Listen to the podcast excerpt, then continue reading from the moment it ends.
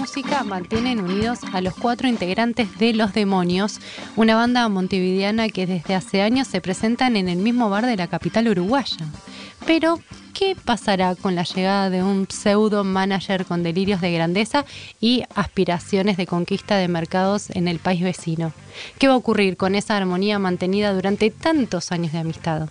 ¿Saldrán a relucir resquemores añejos, antipatías, celos? Idas y vueltas con tintes rioplatenses en Los Demonios, la nueva serie de un 3 escrita Idas y vueltas con tintes rioplatenses en Los Demonios, la nueva serie de un 3 escrita, dirigida y protagonizada por Daniel Hendler, con quien estamos comunicados en este momento. Daniel, bienvenido a Estación Un Mercedes y Gabriel te saludan. Un gusto tenerte con nosotros. Un placer, Daniel. Gracias, igualmente. Bueno, recién mencionábamos un poco eh, esta historia de los demonios, pero contanos más precisamente de qué trata esta serie. Eh, no, está bastante bien lo que, lo que presentaron ahí.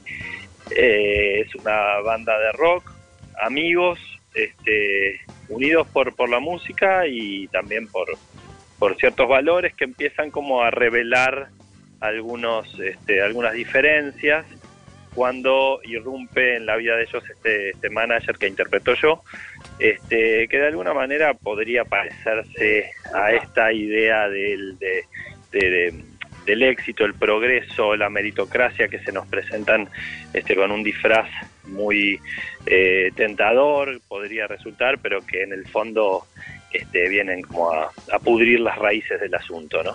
Eh, puede haber una metáfora por ese lado, pero bueno, lo que lo cierto es que la banda efectivamente empieza a viajar a Buenos Aires a tocar, a probarse y, y bueno, sufre algunas modificaciones que pueden tener diferentes lecturas. Quizás para algunos este, sean cambios positivos, pero bueno, eh, básicamente lo que hacen es desnaturalizar los vínculos de la banda. Bien, no vamos a adelantar demasiado de la trama porque nosotros estuvimos viendo, tuvimos el privilegio de, ver los primeros capítulos y también estar en el preestreno en el Hoyts Abasto en el marco del Rock and Dog Festival. Eh, pero otra cosa muy particular de, los demonios es que los que interpretan a los personajes de la, de la banda son músicos reales que forman parte de una banda uruguaya que es Los Nuevos Creyentes. ¿Cómo fue el trabajo con estos músicos actores? Bueno, eh, uno de, ellos es Matías Singer, que es mi hermano, compartimos madre, por eso no tenemos el mismo apellido, que es este bueno el que canta en Los Nuevos Creyentes y, otro de los integrantes de Los Nuevos Creyentes es el Chazo, Rodrigo Gils es su nombre, que eh, ha actuado también en algunas cosas que hice en mi película El Candidato, este, y eh, además de que es muy, muy divertido, también es asistente de dirección. Y bueno, y como contábamos con un presupuesto limitado, básicamente todos los actores son técnicos y además músicos, o sea que son, digamos, eh, estaban cubriendo tres áreas al mismo tiempo. Y nada, y, se trata un poco de eso, del encuentro entre la realidad, este, de ver una banda tocando, de ver gente de verdad, este, y las peripecias en tono de comedia de, de esta banda también desde un lugar más ficcional. Pero eh, la banda a mí me encanta y hay algunos temas que son de la banda anterior, de, algunos de los integrantes de los nuevos creyentes, este, y la música original de la serie la hace Matías Singer, que este, es actor, uno, digamos, del, del coprotagonista y, y además este líder de la banda Los Demonios. ¿Cómo es, Daniel, esto de después de grandes producciones cinematográficas, televisivas, volver a una producción más pequeña, con un presupuesto acotado? ¿Cómo te sentiste ahí?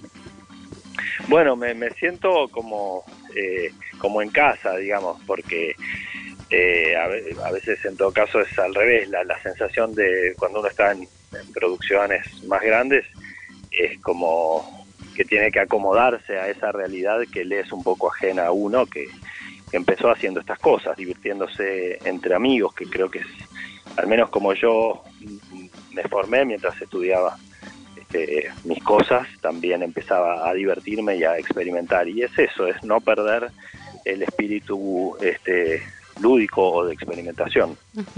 Sí, y hablando también en función de la pregunta que te hizo Gabriel, em, los distintos formatos. Vos eh, trabajaste en cine, en tele, en teatro y ahora desde hace algunos años, ya relacionado también con, con un 3TV, el formato web, ¿no? ¿Qué, qué te da vos o qué, qué posibilidades distintas o tal vez restricciones con respecto a otros medios y otras formas de, interpretación o de dirección? Bueno, em, lo audiovisual tiene, tiene algo en, particular, que es que uno captura eh, momentos, imágenes, encuentros de cosas este, eh, con una unas determinadas condiciones eh, o soportes de captura, que serían una cámara, un equipo, un lugar, unos actores, y siempre uno parte de limitaciones, ¿no? En las pequeñas o en las grandes producciones, este, las ideas surgen de, las condicionantes siempre.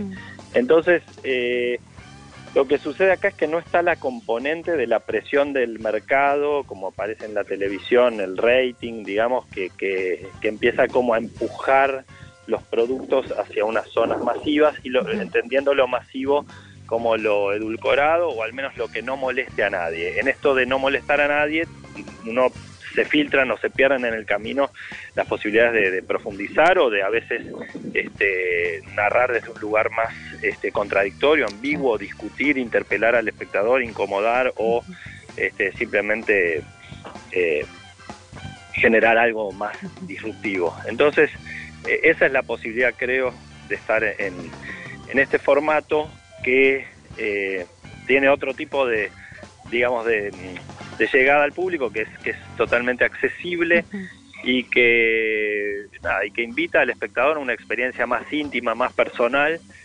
Eh, así que bueno, yo, yo me siento bárbaro, por supuesto, uno no, no puede vivir de, esto, al menos yo los presupuestos que armo son malísimos y siempre me equivoco y, y termino después diciendo tendría que, que, haberme guardado algo para poder vivir al menos un par de meses de esto que lleva mucho trabajo. Pero bueno, la satisfacción de hacer algo con, con libertad, de trabajar con la gente que uno quiere y, mm.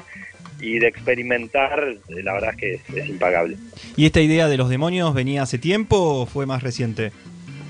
Eh, esta idea de los demonios en realidad surge cuando terminamos de hacer eh, La División, que es otra serie web que, hicimos en un 3 anterior, que, que, de alguna manera me dejó con la sensación de que se, se estaba abriendo una metáfora sobre el neoliberalismo, por decir de alguna manera, y mientras la división era un estadio, vamos a decir, apocalíptico o, distópico de, un futuro posible, eh, me parece que, los demonios podría estar más vinculado al presente, ¿no? De, este sistema eh, que bueno, que tiene doble cara, ¿no? De, este, de, estos, de estos demonios disfrazados de progreso eh, y esto también me abre al, deseo de en realidad cerrar una trilogía con una próxima serie, pero bueno, eso todavía no está pensado. Pero bueno, mientras hacíamos la división, eh, se me ocurrió esta idea de los demonios y conociendo a, estos músicos, actores fantásticos, la verdad es que estaba bueno. Eh, perdónanos, pero te, te, tenemos que preguntar, es nuestra labor periodística hacerlo, ¿con qué tendrá que ver esa tercera parte de la trilogía? Más o menos, tiranos una, Mira, eh, lo único que se me ocurre por el momento es el título, que es El Germen, y así como la división es el último estadio de este, este proceso del capitalismo o del, neoliberalismo, que sería como ya un estadio un poco deteriorado de todo el asunto, el germen sería cómo se inicia todo, pero siempre en, una metáfora llevada a la comedia, ¿no? Entonces me parece que tendría que ver con, con la primera eh, irrupción de, la especulación y la idea de la meritocracia en, un, ámbito, en una comunidad este, que, convive en paz y, con la idea de, la inclusión como primer valor, ¿no? Es como irrumpe ese germen de competencia, meritocracia y toda esta mentira que nos, que nos tiene a todos un poquito engañados. Bien, y como decías, en, tono de comedia también en Los Demonios nos podemos encontrar con eso y, en, bueno, y toparnos con clichés, algunos que tal vez si se lo decimos a un uruguayo se ofende, como por ejemplo eh, en una escena se están preguntando, ¿vos conoces Buenos Aires? No, sí, qué sé yo. Bueno, Buenos Aires es como Montevideo, pero más grande. Sí, sí. Yo Bueno. creo que eso es, es un chiste que tal vez nosotros no podemos hacer. Sí, no, bueno, lo que pasa es que ahí hay algo curioso y es que hay muchos chistes que al final no entiende nadie, ni los argentinos ni los uruguayos, porque porque a veces no, no advertimos que hay que, que hay algo diferente en un lugar y el otro, sino es que realmente este, convivimos con, los, con, con, con ambos márgenes. Claro. Eh, en ese caso, mira, fue justo una de las pocas escenas que, que, que tiramos así como que no estaban escritas y que tiró, esa frase la tiró Chazo y si bien se podía doblar porque estaban de espaldas y, y son esas escenas que uno filma con los personajes de espaldas para después en todo caso doblar algo, me pareció tan fresco como lo dijo y simpático que quedó. Sí. Y, y no, y es, qué sé yo, es como, eh, en realidad son personajes que no, no viajaron, este, que no conocen, y la primera impresión es esa, y que no está tan errada en realidad, porque la, la, una, si uno analiza las diferencias entre Buenos Aires y Montevideo, que son varias, hay raíces culturales eh, similares, este, y hay primero unas diferencias geográficas, que creo que tienen que ver, bueno, desde la relación con el río, este, hasta, bueno, hasta eh, el viento, la humedad, etcétera, ¿no? Lo, lo que provoca esta situación geográfica, pero después hay un tema de escala, ¿no? De, de- de- de la escala en todo sentido, la densidad poblacional y, y mezclado con lo geográfico, ¿no? Acá es una, una, una- es un panorama de, de más encierro, de más este, eh, vecindad eh, y de una escala muchísimo más grande y bueno, genera vínculos sociales di- diferentes este